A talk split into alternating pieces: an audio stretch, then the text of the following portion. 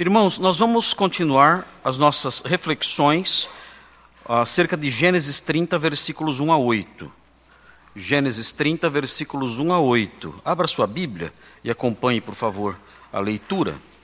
Gênesis 30, versículos 1 a 8. Estamos meditando nesse texto e tenho já feito várias considerações eh, no que diz respeito aos aspectos introdutórios desse texto. Hoje vamos caminhar um pouco mais sobre ele. Diz assim Gênesis 30, de 1 a 8. Acompanhe a leitura. Eu vou ler na versão revista e atualizada, como temos feito aqui sempre. Diz assim: Vendo Raquel que não dava filhos a Jacó, teve ciúmes de sua irmã e disse a Jacó: Dá-me filhos, senão morrerei. Então Jacó cirou contra Raquel e disse: Acaso estou eu em lugar de Deus, que ao teu ventre impediu fortificar? Respondeu ela: Eis aqui Bila, minha serva, coabita com ela, para que dê à luz e eu traga filhos ao meu colo por meio dela. Assim lhe deu a Bila, sua serva, por mulher, e Jacó a possuiu. Bila concebeu e deu à luz um filho a Jacó. Então disse Raquel: Deus me julgou e também me ouviu a voz, e me deu um filho portanto lhe chamou Dan. Concebeu outra vez Bila, serva de Raquel, e deu à luz o segundo filho a Jacó.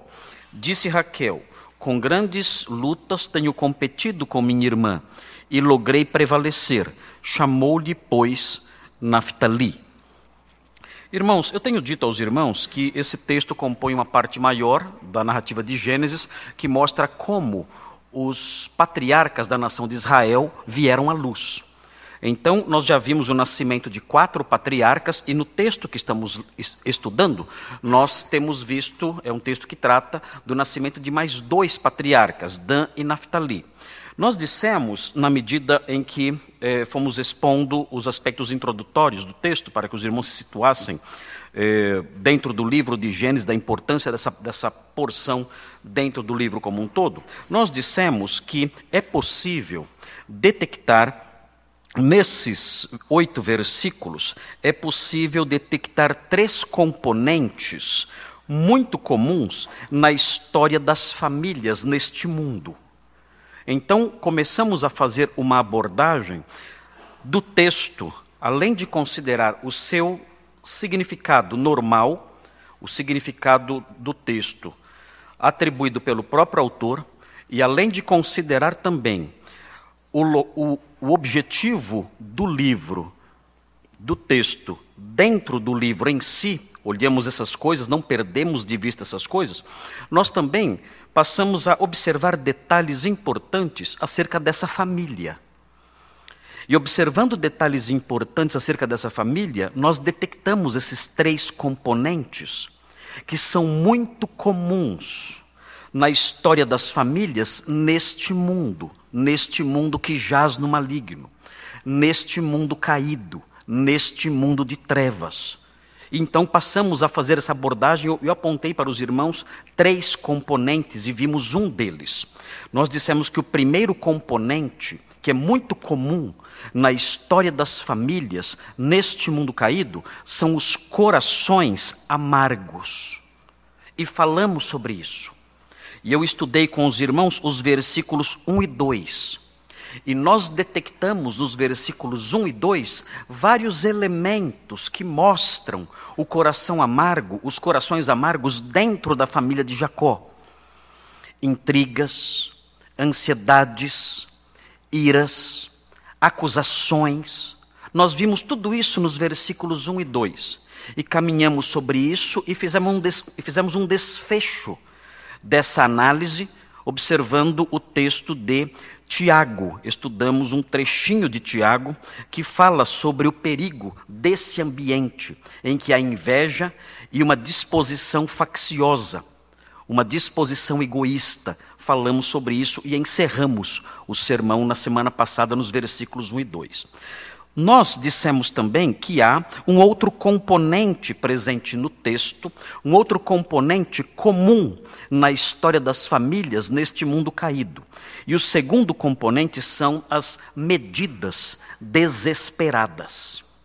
num mundo caído, pode acontecer de os membros de uma família se verem em situações de aperto, em situações de desespero, em situações em que se encontram dentro de um labirinto terrível e não sabem o que fazer para escapar, e em face disso, então, tomam medidas desesperadas, medidas que não se encaixam dentro do ideal supremo de Deus. E é o que nós vemos nos versículos 3 e 4. Vamos falar sobre os versículos 3 e 4 hoje e depois vamos tratar sobre o terceiro componente da história das famílias num mundo caído, que são as dádivas de misericórdia. Graças a Deus, a história das famílias no mundo caído não é marcada somente por corações amargos, não é marcada somente por decisões desesperadas ou medidas desesperadas, mas as histórias são marcadas também por dádivas de misericórdia. Deus, no trato com as famílias que falham, que erram, que tropeçam, Deus ainda assim, na sua imensa graça, Ele trata essas famílias expressando o seu afeto, expressando o seu amor, oferecendo-lhes e de fato dando-lhes um, bênçãos que refletem a sua misericórdia.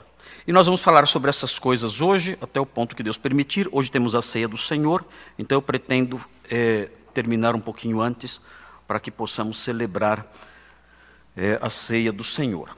Vamos então ver uh, o segundo componente da história das famílias neste mundo caído.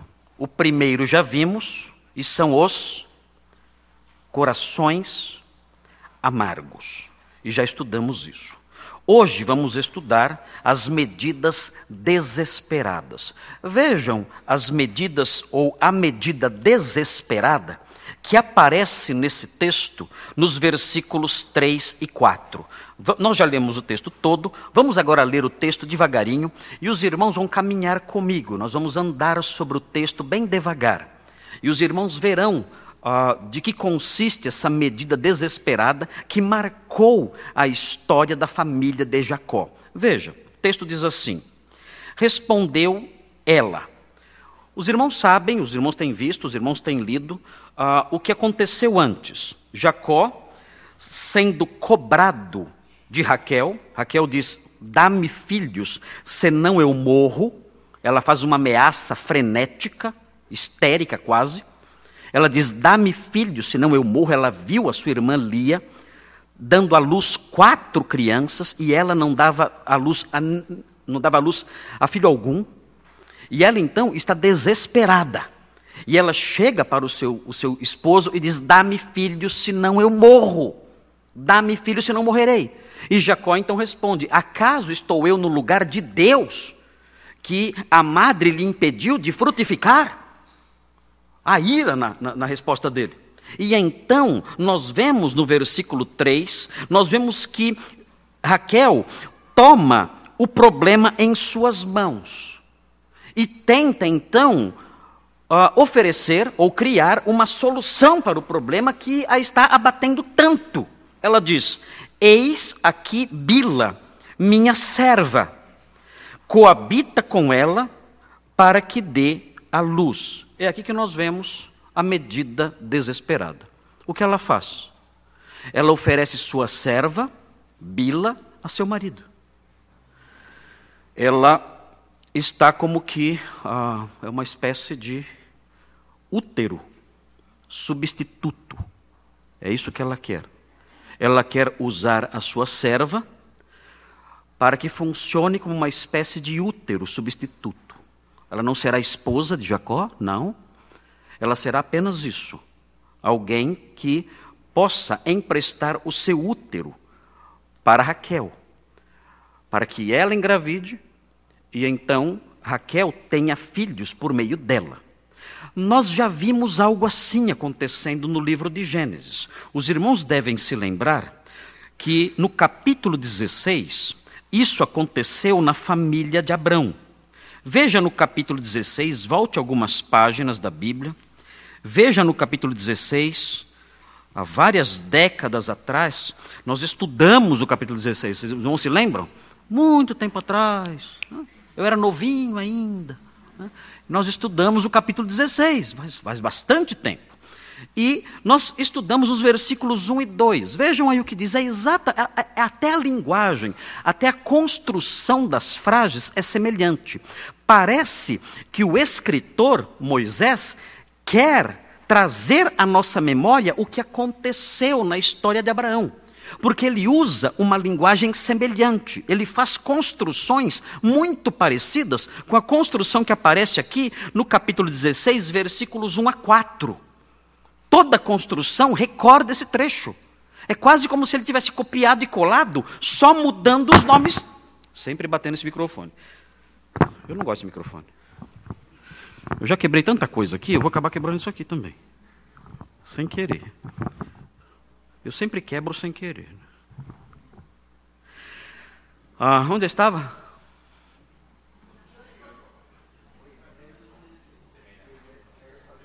Ah, é como se Moisés quisesse fazer ah, uma repetição, copiar e colar o texto do capítulo 16 do capítulo 30. Vamos então ver aqui, veja capítulo 16, versículos 1 e 2. Ora, Sarai, mulher de Abrão, não lhe dava filhos. Tendo, porém, uma serva egípcia por nome Agar, disse Sarai a Abraão: Eis que o Senhor me tem impedido de dar à luz filhos.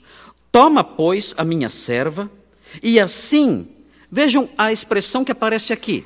Vejam, assim me edificarei, é o verbo construir que aparece aqui. Me edificarei com filhos por meio dela e Abrão anuiu ao conselho de Sarai. Muito bem, o texto é bem parecido. Agora, quando nós voltamos para o capítulo 30, nós seguimos com as palavras de Raquel. Vejam o que ela diz. Ela disse: Eis aqui Bila, minha serva, coabita com ela para que dê a luz. E aí ela prossegue com suas palavras. Vejam o que ela diz na sequência. E eu traga filhos, ela diz, ao meu colo por meio dela. Ela diz. Então o que nós temos aqui é interessante. Eu fiz uma tradução dessa frase. É, como ela deveria ser literalmente, mas do modo como ela é literalmente, não dá para nós entendermos na nossa cultura. Na nossa cultura, o sentido literal da frase, se a, se a frase for traduzida palavra por palavra, construção como é, ficaria na nossa língua mais ou menos assim: vá a Bila, e essa ideia, ir a ela, tem uma forte conotação sexual, é esse o sentido, vá a Bila. E o sentido, a conotação é fortemente sexual aqui. É por isso que o texto é, fala, é, coabita com ela. No texto original é vá a ela. E aí prossegue. E assim, vejam, ela poderá suprir os meus joelhos. O que significa isso? Para nós ela poderá suprir os meus joelhos, e eu construirei. Lembram da edificação de, de Sara? E eu construirei, eu mesma, a partir dela. O que significa essa frase? Qual é o sentido disso? Vá a Bila, e assim ela poderá suprir os meus joelhos e eu construirei eu mesma a partir dela. É enfático aqui. Eu construirei eu mesma a partir dela. E o que significa? Ela poderá suprir os meus joelhos.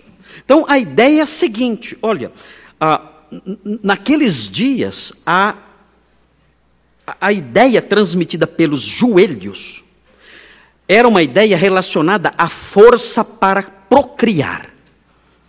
Os joelhos estavam ligados à ideia de força para procriar. Ela olha para si e ela diz: Eu não tenho essa força para procriar, eu não tenho. Então, eu terei a força para procriar através dela. Através dela, os meus joelhos serão fortalecidos e eu vou construir, como, como Sara construiu e edificou, eu vou construir, a rigor, basicamente, eu vou construir a minha maternidade. Eu mesma.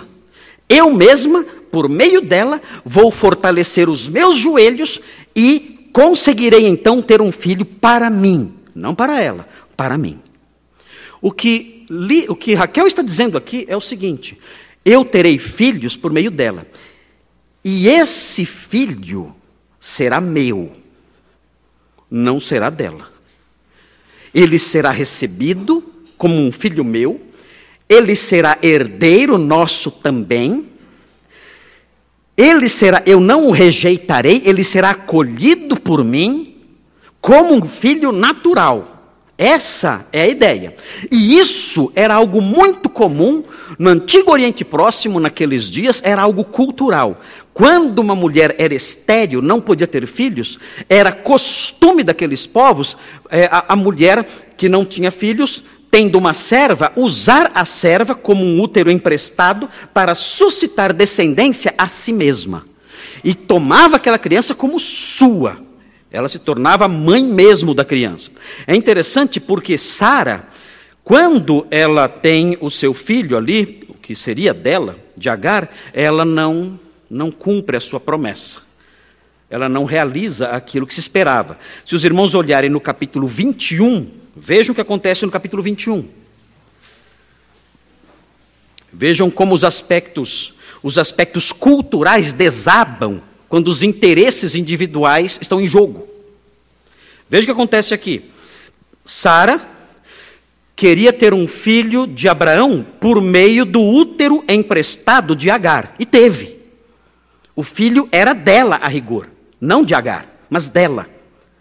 Era, era, era para ser assim. Mas vejam o que acontece no capítulo 21. Vejam como a, a, as convenções sociais os aspectos culturais desabam, até isso desaba, quando os interesses pessoais estão em jogo. Vejam capítulo 21, versículo 9, diz assim: Vendo Sara que o filho de Agar, é o filho de Agar aqui, era de Sara o filho. Mas é, é, é irônico, o escritor é irônico. O escritor é irônico aqui, fazendo a narrativa a partir da perspectiva de Sara. Vendo Sara que o filho de Agar, a egípcia, a qual ela dera à luz a Abraão, caçoava de Isaac, disse Abraão: rejeita essa escrava e seu filho, ela disse. Não é meu filho mais, é filho dela. Porque o filho dessa escrava não será herdeiro com Isaac, meu filho. Mudou tudo os interesses pessoais acima das palavras, acima das convenções culturais, sociais, acima de tudo. Eu não tenho mais um filho adotivo, o filho é dela, não meu. Eu já tive o meu. O meu já nasceu, eu velhinha, não esperava, mas nasceu. Eu com mais de 90 anos dei à luz, não esperava isso. Então agora mudou tudo. Agora esse filho que era para ser meu, não quero mais. Eu quero o meu de verdade. O outro é dela, não é meu. Ela muda o jogo quando nasce um filho. Agora, não, não é isso que acontece com Raquel. Raquel diz: Eu quero que os meus joelhos sejam fortalecidos. Eles são fracos. Eu não consigo, eu não tenho forças para procriar. Mas os meus joelhos serão fortalecidos por meio dela. E ela dará a luz. E eu então terei filhos, trarei filhos. Eu construirei a minha maternidade eu mesma a partir dela. E aí vem o versículo 4. Versículo 4 diz assim: Assim, e é interessante aqui porque a construção é bem semelhante à do capítulo 16, versículo 3 e 4. É como se Raquel fosse uma sarinha. É como se Raquel fosse uma sarinha. Mas Raquel é uma sarinha melhorada. Porque ela vai ter dois filhos de Bila. Ela vai ter dois filhos de Bila. Mas ela é uma sarinha melhorada. Ela não expulsa Bila e ela também não expulsa os filhos de Jacó com Bila. Ela cumpre ali o seu papel, ela cumpre ali a sua, a, a sua disposição inicial de criar aquelas crianças como se filhos dela fossem de fato. Então veja o que acontece aqui. Respondeu, desculpem, versículo 4: Assim lhe deu a Bila, sua serva, por mulher, e Jacó a possuiu. Bila concebeu e deu à luz um filho a Jacó. Aqui nós temos a construção que eu mencionei para os irmãos, que é bastante semelhante ao capítulo 16, versículo 3 e 4. Vejam então aqui, aqui se perfez a decisão desesperada, a medida desesperada de Raquel. Ela em pânico, ela olhou para sua irmã, ela tinha ciúmes do seu marido, porque dividiu seu marido com sua irmã, por causa daqueles acordos que nós já estudamos em capítulos anteriores. Ela tinha ciúmes da sua irmã. Ela via desesperada que sua irmã havia gerado um filho, e logo depois outro filho, e logo depois outro filho, as crianças crescendo, e logo depois outro filho e ela nada.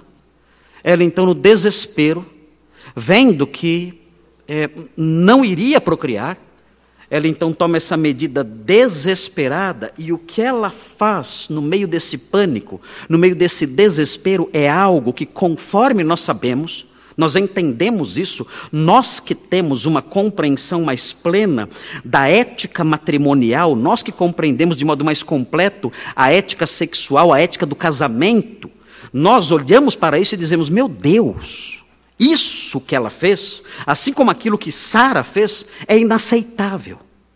Nós podemos, nós podemos dar um desconto para Raquel. Que desconto? Podemos dar o desconto pelo fato dela ter vivido numa época em que a revelação de Deus acerca dessas coisas não era uma revelação ainda completa. Nós não temos nessa altura da revelação bíblica, nós não temos ainda um ensino claro acerca de como deve ser o relacionamento do marido e da esposa e os limites do relacionamento deles na esfera eh, sexual. Nós não temos esse ensino claro aqui. E nós podemos, então, dar um certo desconto para essa senhora. Mas a grande verdade é que quando nós olhamos a narrativa mesmo de Gênesis, nós percebemos que o ideal de Deus, ainda que não aflore de modo nítido, claro, em todas as suas cores, nas páginas anteriores a esta que está diante de nós, nós percebemos, dá para perceber, ainda que de, ainda que de forma pálida, que o ideal de Deus é que o marido tenha sua esposa. Nós vemos na criação isso. Nós vemos na criação Deus formando a mulher e dando a Adão. E os dois vivendo ali naquele ambiente ideal, antes mesmo da, da, da entrada do pecado no mundo. E naquilo nós já vemos um ideal maravilhoso.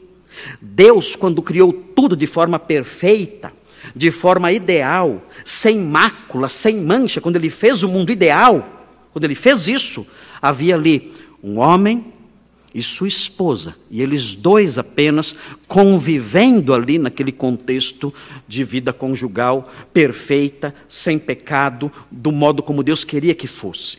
E quando nós olhamos um outro modelo de piedade, de paciência, que é Isaac, por exemplo, nós vemos isso.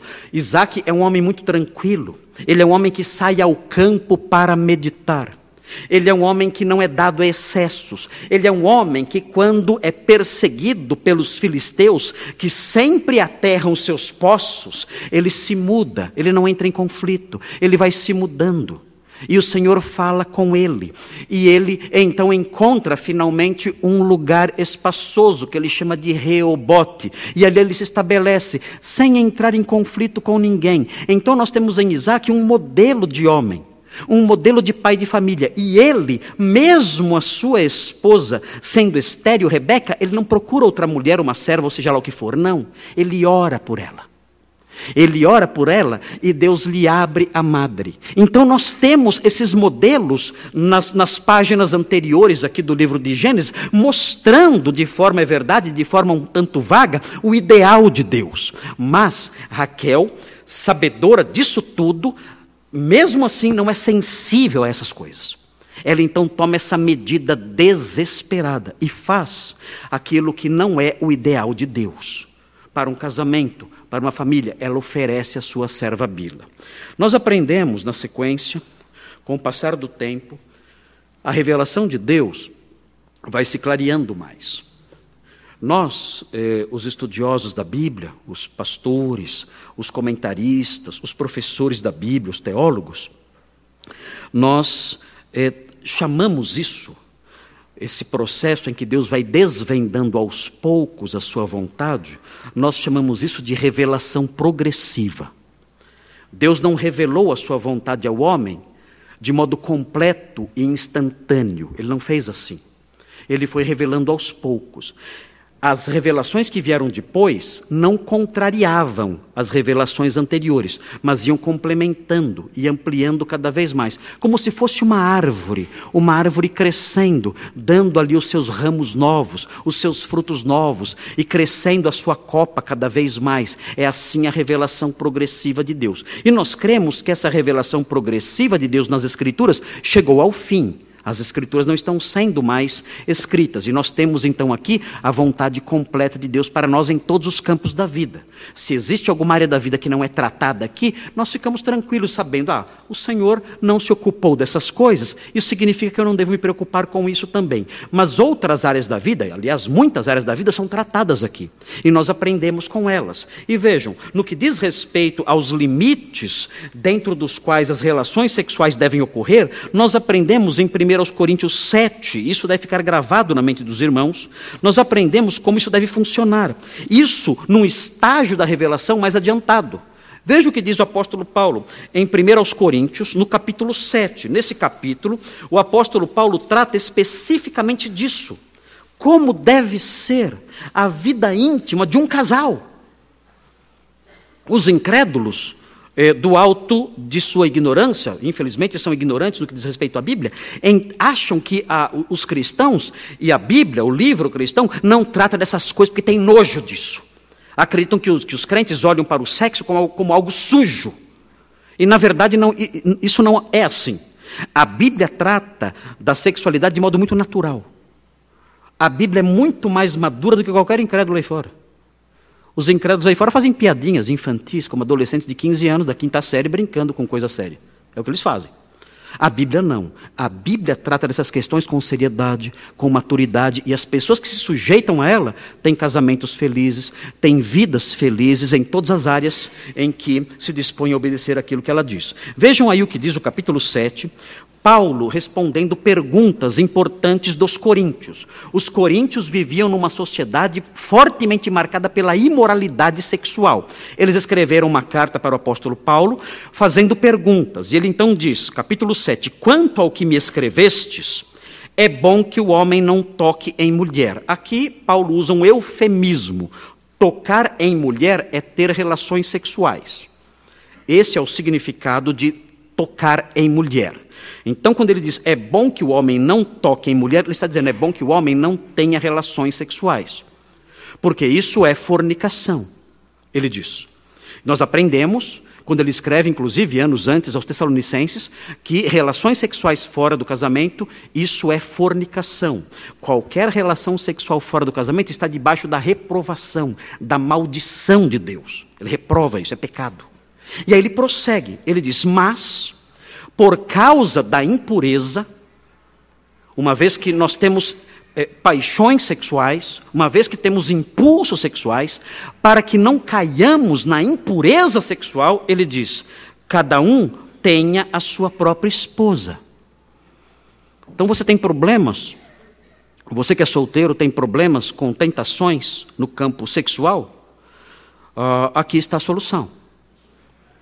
Tenha sua própria esposa. Ah, mas eu não acho. Talvez esteja sendo muito exigente.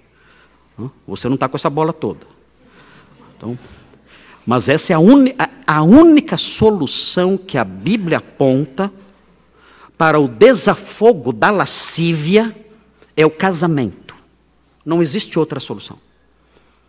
Eu sei que existem outras soluções que são oferecidas por aí fora. Mas na Bíblia só existe uma solução para o desafogo da lascívia é o casamento. E vejam, o casamento, ele, ele coloca como que uma cerca ali em volta do casal. As relações sexuais ficam adstritas ao casal apenas. Eu não posso, a minha esposa não pode me oferecer para outra mulher, como fez aqui Raquel. Eu não posso oferecer minha esposa para outro homem. Não, isso não pode existir. Eu não posso ter relações fora do relacionamento com a minha esposa. Minha esposa não pode ter relações fora do relacionamento, relacionamento comigo. Aqui o apóstolo Paulo diz: cada um tem a sua própria esposa e cada uma o seu próprio marido. Aqui ele coloca essa cerca em volta dos dois. É uma cerca sagrada, que não pode ser ultrapassada. É uma cerca santa, é uma cerca apostólica, é uma cerca bíblica que nós temos aqui. E isso deve ser levado muito a sério. Isso não pode ser negociado. Isso não pode ser matéria de brincadeiras, de piadinhas, não. Isso tem que ser observado com todo rigor, zelo e cuidado. Os casais não devem, os casais casados, não devem nem mesmo brincar com essas coisas. Nem brincar. Devem levar muito a sério essa cerca que, que uh, torna bastante adstrito ali o relacionamento dos dois dentro dessa cerca chamada casamento. E diz no versículo 3: o marido conceda à esposa o que lhe é devido. Aqui não está falando sobre arroz, feijão, açúcar. Não é isso aqui. Conceda à esposa o que lhe é devido são relações sexuais. Maridos, vocês têm obrigação bíblica, vocês têm a obrigação santa de ter relações com sua esposa. Isso é obrigatório. É uma ordem divina. É uma ordem de Deus, por meio do apóstolo. Maridos, tenham relações com sua esposa. Nós aprendemos, quando estudamos a história de Jacó, que ele, é, como que, não tinha muitas relações com Lia. Tanto que, na sequência da história, não gostava de Lia porque ela tinha os olhos feios. Ah, mas, na sequência da história, nós vemos que ele realmente não se aproximava muito dela porque ela chegou a alugá-lo ela, ela alugou Jacó para passar uma noite com ela ah, pelas mandrágoras que Rubem havia achado no campo. Ela deu as mandrágoras para Raquel e Raquel disse: Ok, você pode tê-lo esta noite. Eu alugo ele para você. Era assim, irmãos, é assustador.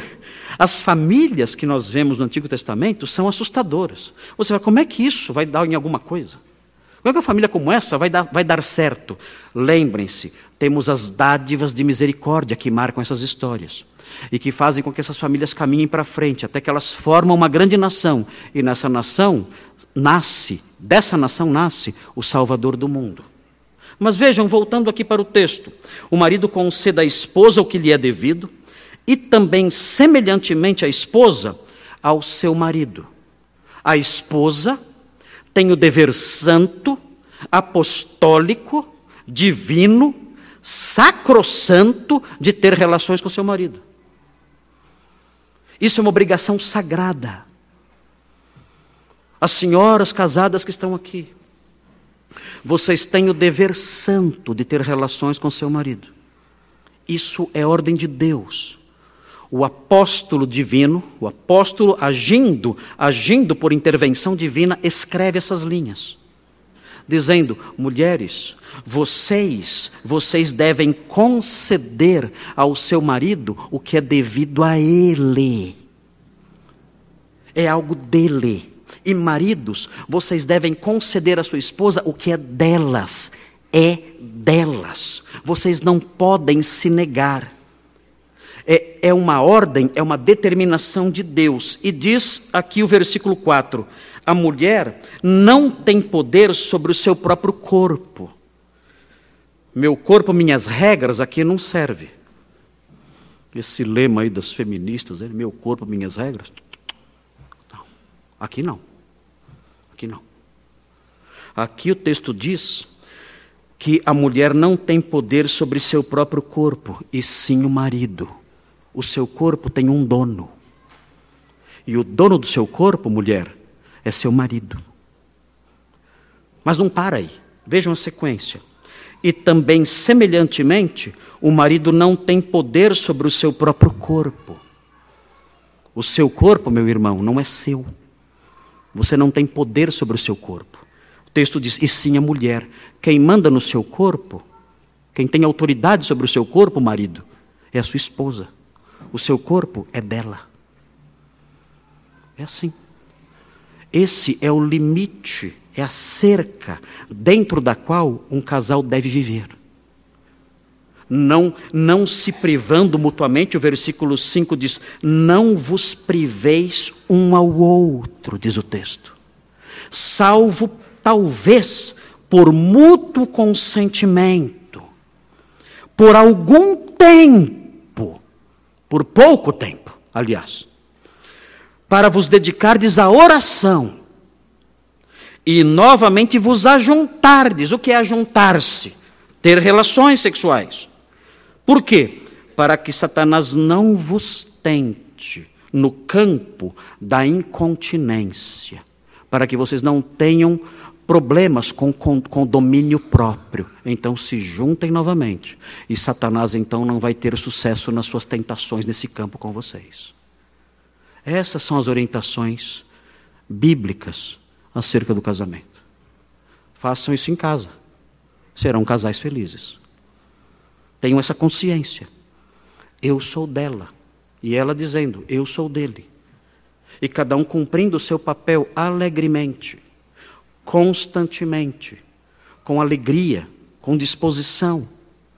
Ah, e isso fará com que o casamento seja um casamento equilibrado, saudável, feliz, satisfatório, um casamento protetor.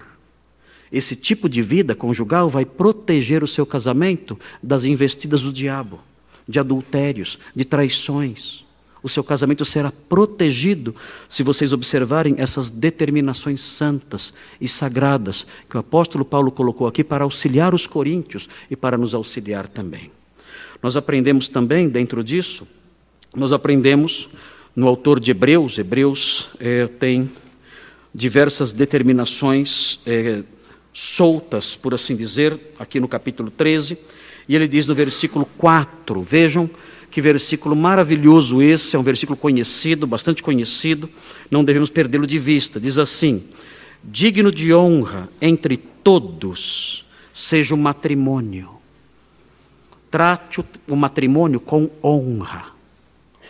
Veja o matrimônio e tudo que está conectado ao matrimônio, inclusive, e o texto aqui tem essa conotação, inclusive a vida íntima, trate isso com honra, com respeito, trate como algo digno. Veja o matrimônio assim. E especialmente o que acontece na intimidade do matrimônio, porque o versículo focaliza esse ponto o texto diz: bem como leito sem mácula. Vejam que maravilhoso isso. Aqui, essa figura de linguagem, quando fala sobre o leito, está falando sobre o que acontece sobre o leito. E diz que o que acontece sobre o leito matrimonial não tem mácula. As relações sexuais de marido e mulher não têm mácula, são imaculadas porque elas são determinadas pelo próprio Deus. Deus ordena que elas aconteçam. Elas são imaculadas. Agora vejam, ao oposto, há outros leitos. Há outros leitos que não são os leitos matrimoniais. E o autor de Hebreus faz alusão a eles dizendo assim: porque Deus julgará. Julgará o quê? Os outros leitos. E esses leitos são o quê? Os, são leitos impuros e leitos adúlteros. Deus punirá os que se deitam nesses leitos. Os que se deitam nos leitos da impureza e do adultério, Deus os punirá. Ele julgará, e a expressão julgar significa julgar e emitir uma sentença. Ele julgará e condenará e punirá os leitos impuros e adúlteros. Então nós aprendemos todas essas coisas. Nós aprendemos sobre a ética do casamento quando estudamos essas coisas no Novo Testamento. Mas Raquel não tinha essas noções, e as poucas noções que ela teve, ela não foi sensível a essas poucas noções e fez o que fez, e Jacó fez o que fez, mostrando para nós, mostrando para nós hoje que pode acontecer de num determinado momento da sua vida você estar em desespero. Você estar num labirinto sem saída. E em pânico, dentro desse labirinto, você tomar medidas desesperadas. Ah, eu eh, usei a minha imaginação, aqui é a minha imaginação, e elenquei algumas situações que podem recair não só sobre famílias, mas sobre indivíduos, deixando-os desesperados e fazendo com que eles tomem medidas erradas, medidas que não agradam a Deus. Eu tenho visto ao longo dos meus cerca de 30 anos, talvez mais, 30 anos de ministério, é 33 anos de ministério que eu tenho, são 33 anos. Eu tenho visto situações assim. É assustador. Pessoas que têm uma ética cristã, que têm valores cristãos, mas, de repente, se veem dentro de um labirinto, dentro de uma situação muito difícil, em que esses valores, esses, esses ensinamentos que receberam e que defendem e que primam e que prezam por eles, esses, esses, esses conceitos éticos, morais que regem suas vidas, nesse momento, no momento do pânico, no momento do aperto, no momento, no momento em que se vem nesse labirinto, esses valores são esquecidos, são negociados, são afrouxados. E a pessoa então faz coisas erradas, porque está no meio daquela situação terrível. Eu elenquei aqui algumas situações, claro, a minha lista não é, é exaustiva, e os irmãos podem completá-la com outras situações. Talvez você possa, na minha lista, acrescentar a sua experiência, quando você se viu numa situação semelhante a essa, em que os seus valores foram colocados em xeque, ah, e você possa talvez acrescentar uma situação como essa à minha lista. Mas eu vou falar aqui para vocês as, as coisas que eu já vi. Coisas que eu já vi de crentes. Crentes, vi ou ouvi falar, de crentes que na hora do desespero, como Raquel, tomaram medidas que desagradavam a Deus. Vejam, um, buscar a cura supersticiosa para uma doença. Então a pessoa é doente, nada cura a pessoa. E ela descobre que tem um médico chamado Zé Arigó, que cura tudo. Ele faz cirurgia espiritual. E ela está desesperada.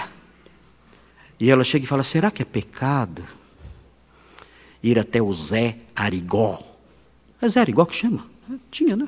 Júlio já foi? Não, não. Mas acho que tinha um, não tinha. O Manuel já, já, Não, você não foi. Você sabe que existe, porque você é muito bem informado. Mas eh, existia, antigamente, eu não sei se ainda existe, um médico espiritual. Então, ele fazia cirurgias espirituais. E eu ouvi falar de crentes que ficavam ali tentados. Mas eu não cura nada. Como, como não pode isso ser de Deus? Ele cura pessoas. Ele faz cirurgias. Eu não creio no que ele crê. Mas por que Deus não pode usar? Aí começa, começa a racionalização. Por que Deus não pode usar? Por que Deus não pode. Deus não usou uma mula. Por que não pode usar o Zé? Ah, e assim vai. Então começam a negociar os seus valores começam a negociar suas negociações porque estão num labirinto, estão desesperados e, e vão tomar então medidas que não agradam a Deus. Então caem por esse caminho curandeirismo, espiritismo, cirurgias feitas por médiums. Tinha acho que um doutor, doutor Fritz, não tinha doutor Fritz também? Que era um médico alemão que incorporava numa pessoa e fazia cirurgias ali e tudo mais. É. Coisas assustadoras. Ah, ah, é, claro, existe muito charlatanismo nisso tudo, mas existe também muita manifestação demoníaca nisso tudo. E as pessoas, então, às vezes crentes, em meio ali o desespero da enfermidade, da dor da enfermidade, começam a cogitar da possibilidade de procurar essas coisas. É assustador ver isso. Como pode alguém pensar isso? Como pode alguém imaginar uma saída como essa? Raquel, como você pode imaginar uma saída como essa? E olhamos para esses irmãos e dizemos: como vocês podem imaginar uma saída como essa? totalmente fora daquilo que nós cremos. E aqui prosseguindo: estar desempregado e então envolver-se em negócios ilegais para ganhar dinheiro e suprir suas necessidades. Olha, eu, eu recebi uma proposta que não é certa, mas Deus sabe que eu preciso sustentar minha família. Deus sabe. E é curioso que essas racionalizações, elas são espiritualizadas. Elas são santificadas por nós. Nós dizemos, olha, é, Deus sabe o quanto eu, eu, eu quero sustentar na minha casa. Não, Deus sabe que eu não quero prejudicar ninguém, mas eu não estou conseguindo arrumar emprego. E surgiu essa proposta, essa proposta que ela não é lá muito certa, mas é não é tão má assim. Então, os valores do cristão são negociados, porque ele se vê em desespero e vê então uma saída que o Senhor não aprova. Como nós somos fracos nos nossos apegos àquilo que é santo, aquilo que vem de Deus. Qualquer agitação no barco da nossa vida, e nós imaginamos então direcioná-lo por rotas que o Senhor nunca indicou em seu mapa. Nunca. Outra, outra saída. Fraudar as respostas, de, as respostas de uma prova para conseguir passar. Eu estou desesperado. Deus não vai achar ruim de eu furtar, fazer um furto intelectual. Ele não vai achar ruim se eu furtar com os meus olhos. Ele acha ruim se eu furtar com minhas mãos. Mas ele não vai achar ruim se eu furtar com os meus olhos e mentir para os professores e mentir para os organizadores do concurso e fraudar os resultados dessa prova para poder me ver numa situação melhor. E entrar nessa faculdade ou entrar nesse, nesse emprego. Deus não vai achar isso ruim. Eu abro mão da minha ética, eu abro mão dos meus valores, eu faço isso e eu como que santifico essas coisas pela minha racionalização, pelo meu raciocínio. Eu, eu, eu tento descansar numa consciência que mente para mim. Eu minto para mim mesmo. Para que eu possa fazer essas coisas e seguir em frente. Comprometer-se, comprometer-se com um empréstimo que nunca poderá saldar podendo perder até sua própria casa. Aqui, aqui a precipitação. No desespero, a pessoa faz essas coisas. Faz empréstimos gigantescos, não pensa, não ouve ninguém. E entra por caminhos dolorosos. Casar-se. Já imaginou? A pessoa se casa porque está desesperada. Ela quer sair de uma situação difícil. E ela se casa, ou aprova o casamento de um filho com alguém que Deus reprova. Deus reprova aquele casamento, na Sua palavra. Mas no desespero, na situação difícil, ah, esse casamento caiu do céu. Não caiu do céu. Esse casamento Deus reprova. Mas eh, seguimos nessa direção, apoiamos isso, porque estamos achando, nós pensamos que aquilo vai nos tirar de uma situação difícil, de uma situação que está nos apertando demais. E há várias coisas: prostituir-se, mentir, furtar, separar-se do cônjuge, praticar um aborto, tudo para se livrar de uma situação apertada, como Raquel fez. E racionalizamos, e santificamos nossos atos, e os justificamos, tentando dar uma poltrona mentirosa para que a nossa consciência descanse sobre ela. Alguém pode perguntar, mas pastor, é a vida. Como nós fazemos em situações como a de Raquel? Pense em Raquel. Quatro crianças correndo em volta dela. E ela não dava luz a, filho nenhum. O que fazemos em situações assim, de desespero, em que não temos saída, em que precisamos de, de algo, que algo aconteça? Como não podemos, como podemos evitar caminhar por trilhas que não desonrem a Deus? Bom, eu enumerei três respostas para vocês. As três respostas são as seguintes: em primeiro lugar, esteja ciente de que estamos num mundo caído. Eu tenho batido nessa tecla muitas vezes. esteja ciente de que nós estamos num mundo caído e muitas vezes nos encontramos dentro de um labirinto. A vida neste mundo caído não é perfeita. Acalme-se, acalme-se e entenda que este mundo, este mundo é um mundo marcado pela queda. Dificuldades, lutas, coisas que nos contrariam, isso tudo faz parte da nossa vida aqui. No mundo caído, o fato de termos jantado hoje já é lucro. No mundo marcado pelo pecado, no mundo que jaz no maligno, o fato de estarmos cobertos com essa roupa já é lucro, já é muito. Nós estamos num mundo ah, mergulhado na escuridão. Estamos num mundo mergulhado nas trevas. Nem sempre as coisas serão como nós queremos que sejam. As pregações coaching, irmãos, por favor aquelas coisas, as pregações da prosperidade, as pregações coaching que vemos por aí, esse evangelho estranho, essas coisas, meu Deus, essas coisas são mentiras, são mentiras gigantescas, grosseiras, mentiras desavergonhadas. Deus não nos prometeu nada disso. Nós estamos num mundo difícil.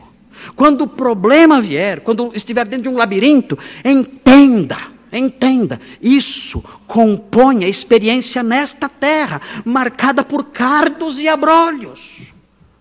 Temos que prosseguir, temos que caminhar dentro do labirinto. E se não há solução, paciência. Comamos o fruto amargo das consequências. Há muitos anos atrás, eu visitei a Catedral de Chartres, na França. É uma catedral que eu queria muito conhecer por causa do seu estilo gótico. Na época eu estudava essas coisas em História da Igreja, os estilos eh, que marcaram a Idade Média, e eu queria conhecer uma catedral tipicamente de estilo gótico. E a Catedral de, de, Chartres, na França, é uma catedral que ela é até desproporcional. A cidade é pequenininha, a catedral é imensa. A catedral quase que pega a cidade inteira. E eu fui lá e eu fiquei observando a catedral. E a catedral, ela tem um tema. É curioso. Muito curioso. A catedral é um livro de pedra. Você aprende lições olhando para uma catedral. Quando você for a uma catedral, você não pode entrar e sair. Você tem que entrar numa catedral e ficar lá o dia inteiro, o dia todo numa catedral. É um, é um livro de pedra que você vai ler. Assim é a catedral. E a catedral de Chartres, ela tem uma mensagem. É uma mensagem sobre o sofrimento. Ela é toda repleta de figuras e imagens com esse tema, o sofrimento o sofrimento neste mundo. Um, é, é, curioso, as catedrais europeias são muito antigas. São do século XII, XIII, XIV. Então é comum você olhar e ver imagens de personagens ali de pedra, imagens sem braço, imagens sem, sem pés, porque quebraram com o tempo. Mas a Catedral de Chartres, de Chartres não é assim. As imagens já foram feitas sem pernas e sem braços. Há muitas figuras que não têm pernas, não têm braços. Por quê? Porque quer retratar o sofrimento humano. E eu estava dentro da catedral olhando essas coisas, e um padre, é, velhinho, uma, aquela, aquela batina preta, parou do meu lado. E começou a olhar a catedral, ali ao meu lado. E puxou conversa comigo. E a minha amiga falava francês, e morava lá, e ela serviu como intérprete. E o padre disse para mim: Olha, essa catedral, ela ensina sobre o sofrimento humano. Por isso você vê essas imagens com as, os membros decepados. Ela quer mostrar que neste mundo é difícil. É difícil caminhar, a dor aqui. E então segui com aquele padre. Eu e o padre. Não ficamos amigos, não. Mas ele me serviu de um guia, de um cicerone pela catedral. E nós atravessamos a, a porta principal. E entramos, eu, o padre e a minha amiga intérprete. E na entrada da catedral tem um grande, no chão, no, é, formado no chão como uma espécie de mosaico, há um labirinto. Um labirinto, bem na entrada. E quando nós entramos, ele parou diante do labirinto e disse: Isto é um labirinto Conta outra. Né? Eu já percebi. Ah, okay. É um labirinto. Por que o labirinto está aqui? Porque nós estamos entrando no mundo. A catedral é o mundo. A catedral é o mundo. E quando nós entramos no mundo, nós temos que aprender a lição. Isto, esta experiência, vai trazer problemas terríveis e sem solução. Lembre-se, ao entrar no mundo, ao ter consciência da sua entrada no mundo, de estar no mundo, lembre-se, você estará trilhando caminhos em que não há saída. Você tem que, essa palavra que ele usou, você tem que perseverar. E eu disse, eu disse para ele, por quê? Ele olhou para mim assustado. Ele disse, pourquoi? Assustado com a minha pergunta. Ele parou, olhou para mim, como? Por quê? E eu nunca esqueço do que ele fez.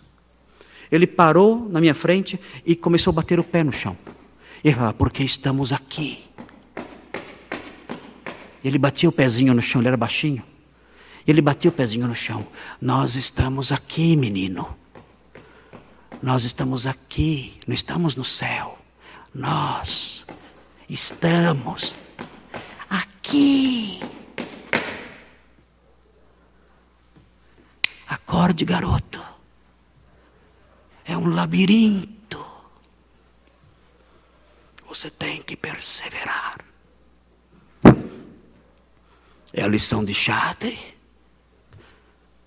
Nós temos que aprender essa lição. A vida que é dura, a vida difícil, temos que perseverar, sem negociar os nossos valores, ainda que isso traga prejuízos terríveis nessa imensa catedral de figuras mutiladas. Nós temos que honrar o nosso Deus aqui. Isso nos leva à segunda resposta. Apegue-se firmemente ao que Deus aprova em Sua palavra firmemente, preferindo morrer a descumprir a sua vontade. Uh, eu me lembro, não posso esquecer, da história dos três amigos de Daniel.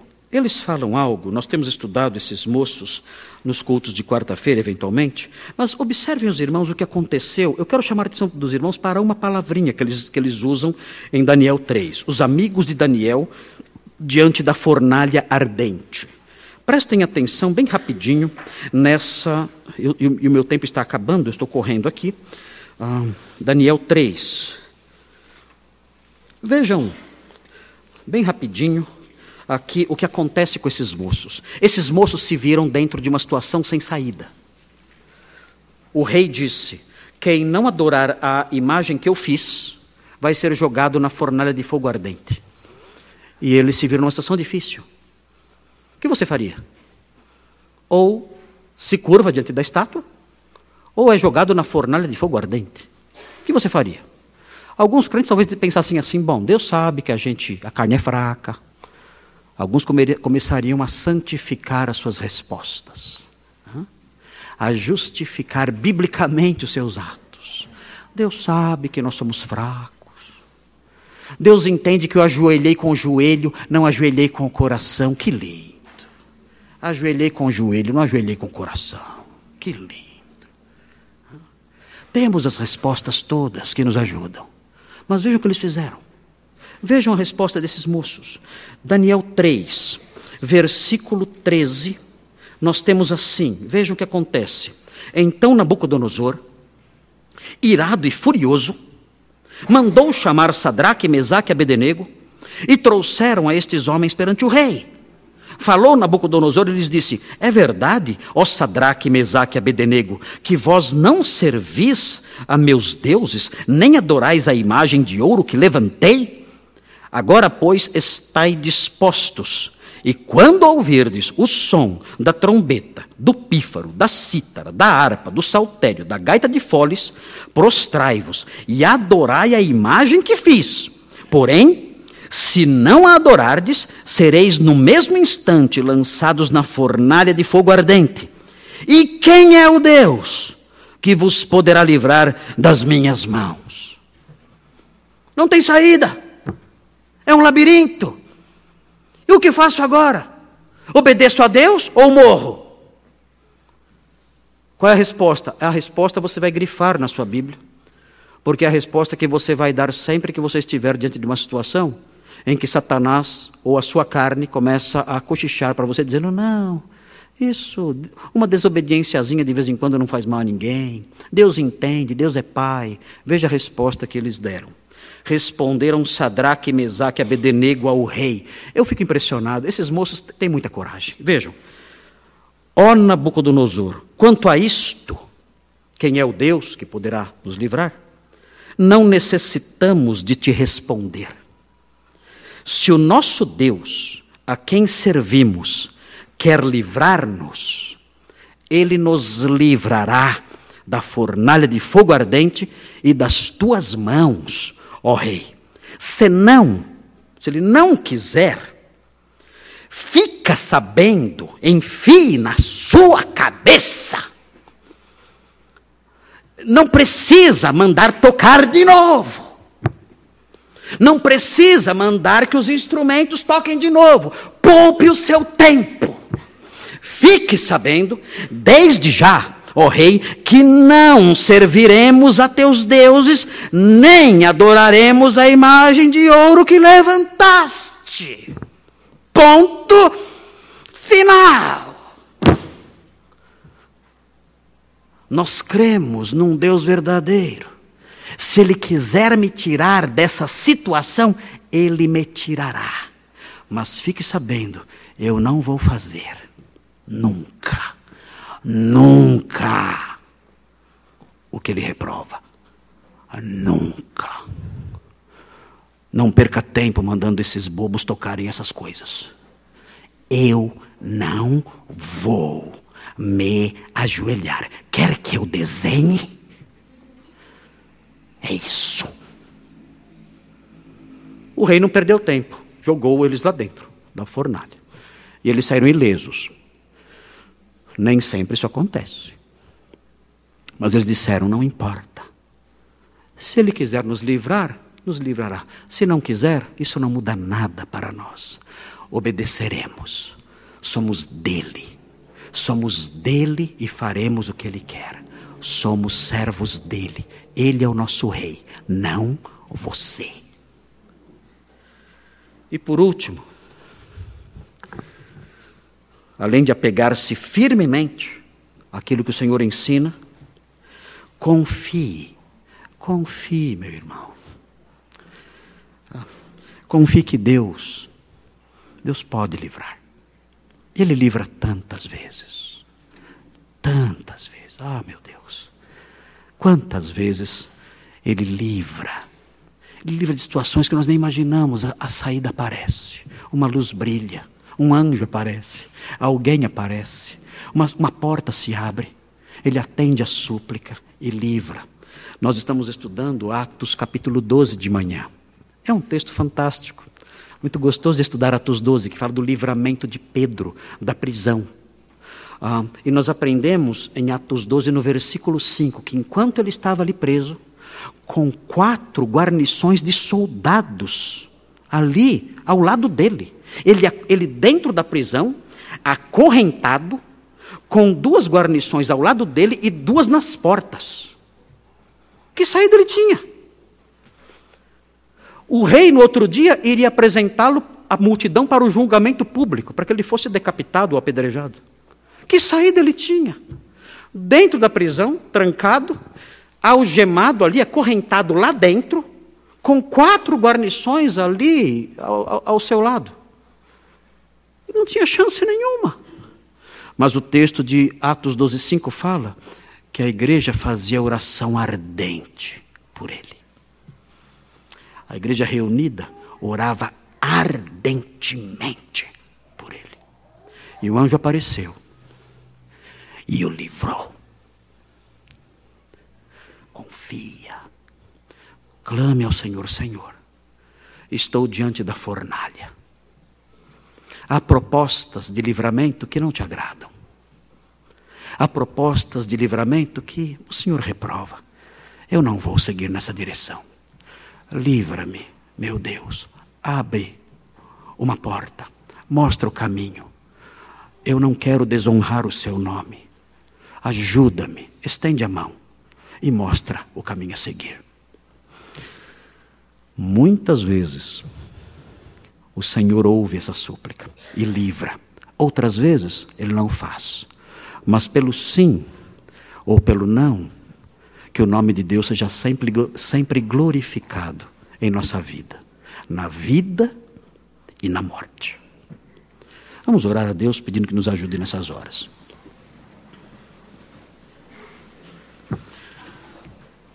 Senhor Deus, obrigado por esse texto em que aprendemos acerca dessa situação de desespero de Raquel, ali junto a seu esposo, naquela família tão desajustada.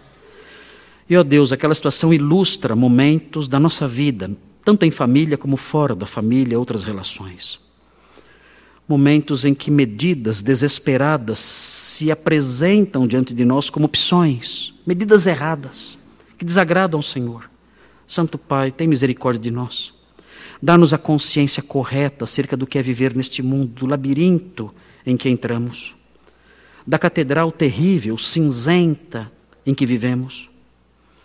Dá-nos consciência disso, ajuda-nos a ter a mente e a coragem de Sadraque, Mesaque Abednego, e ajuda-nos a confiar e, nesses momentos, a buscar no teu braço forte, com oração ardente, a saída, ó Deus. Ajuda-nos nisso, para que honremos ao Senhor sempre, vivendo ou morrendo, sorrindo ou chorando, ganhando ou perdendo, que em tudo, sempre, façamos a tua vontade. Fortalece-nos, Senhor. Fortalece-nos, pedimos, em nome de Jesus, o nosso dono nosso Rei, nosso Senhor e Salvador. Amém.